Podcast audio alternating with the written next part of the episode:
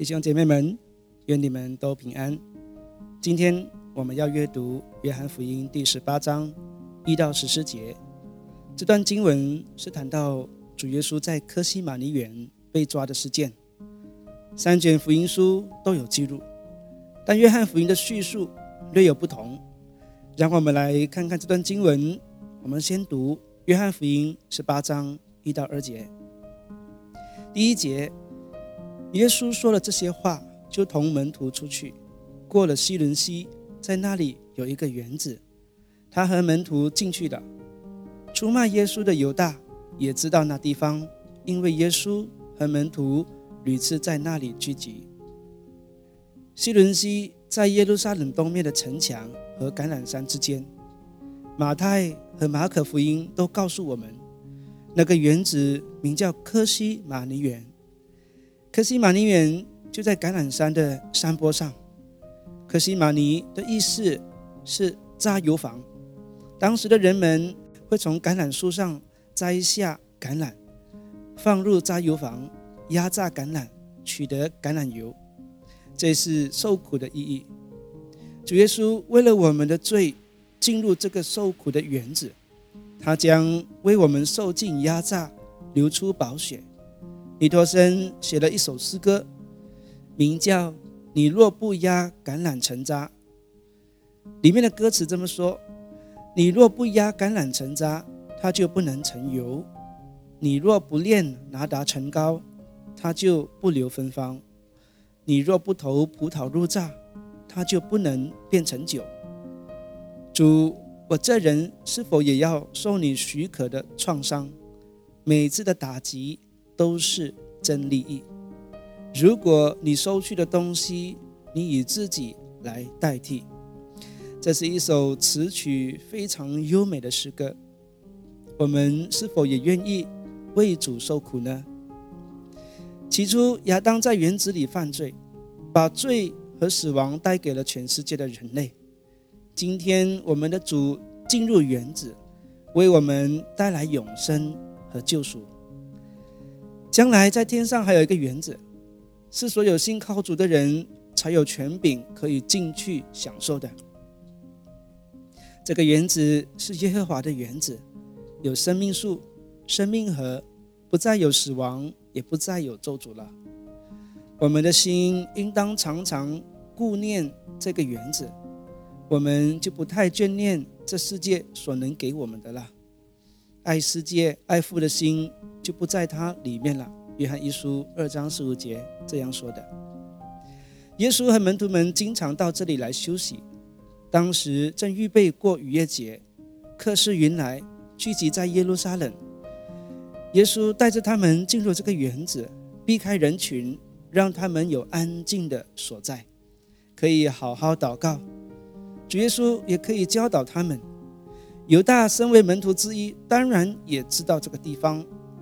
但我们的主并不更换地点，显然他是将自己交给世人，因为他的时候到了。父所交给他的苦杯，主耶稣带着满满的爱和勇气，要为我们喝下。三到六节，犹大领了一队兵，以及祭司长和法利赛人的圣殿警卫。拿着灯笼、火把和兵器来到园里。耶稣知道将要临到自己的一切事，就出来对他们说：“你们找谁？”他们回答他：“拿撒勒人耶稣。”耶稣对他们说：“我就是。”出卖他的犹大也同他们站在一起。耶稣一对他们说：“我就是。”他们就退后，倒在地上。一队兵是一个连的十分之一，大约六百人。犹大不可能带六百人来，但也应该不少，因为在马太福音告诉我们，耶稣自己说：“难道他此时不能吩咐十二营的天使来解救他吗？一营就有四千到六千，十二营就有四十八万到七十二万天使。如果犹大带来的人数不多，那主又何必动用这么多人呢？”后面的十二节更告诉我们，有千夫长出现，那么现场来抓耶稣的人肯定超过百人。祭司长是撒都该人，和法利赛人是不合的，一个是政治为主，一个是以宗教为主。两个不合的族群，却在这一个夜晚同心协力，要来抓拿耶稣。由于祭司长有政治的权利，可能也知会罗马当局，所以他可以调用罗马兵丁来协助。犹大除了带上罗马兵丁，他还带了法利赛人的圣殿警卫，所以犹大带了不少人。罗马兵丁更是全副武装，各个佩剑。像是来抓强盗一般，他们都有备而来。这也看出犹大的心何等坚决，这次一定要抓拿成功，不能逃脱。可我们的主爱我们的心也是如此坚决，绝不逃跑，主动承认自己是谁，永不退缩。犹大让我们看出人的罪恶和邪恶，主耶稣却让我们看见神何等丰盛的慈爱。这夜。犹大以亲嘴为暗号，告诉他们要抓的是谁。亲嘴是忠诚和问候的标记。家人问安，他们会亲嘴；道别也亲嘴。门徒向老师问安，也是会亲嘴。犹大向主耶稣亲嘴，就像学生面对老师一样，或家人一样。可是犹大并不是真正的门徒，也不是神家里的人。此时此刻。他是站在仇敌的一边，而不是门徒这一边。亲嘴成了犹大的伪装，他的心不在主里面。今天我们爱主，必须带着真诚。若在人面前伪装成爱主，那就像犹大一样，不是真门徒了，是卑鄙的行为。主耶稣站出来问他们要找谁，他们回答说要找拿撒勒人耶稣。耶稣就回答说：“我就是。”随后，他们都退后倒下。怎么会这样呢？使徒约翰在形容耶稣的回应时，比其他福音书更详细和有意义，包括他们对主的回应“退后倒下”这件事，仅有约翰记载。我就是希腊文就是 ego eimi，这是强调我的意思。出埃及记三章十四节提到摩西问上帝的名，上帝回答说。我是自有拥有，希伯来文直译就是“我就是那位我是 ”，I am that I am，这是英文的翻译。旧约希腊文其实是一本，就是将这句话翻译为 “ego eimi”。那无论主耶稣当时使用亚兰文回答，还是希伯来文，使徒约翰以希腊文来表达当时主的回复，就是旧约的回复一样。这独一的宣告。把他的仇敌吓退了。第七到第十四节，他又问他们：“你们找谁？”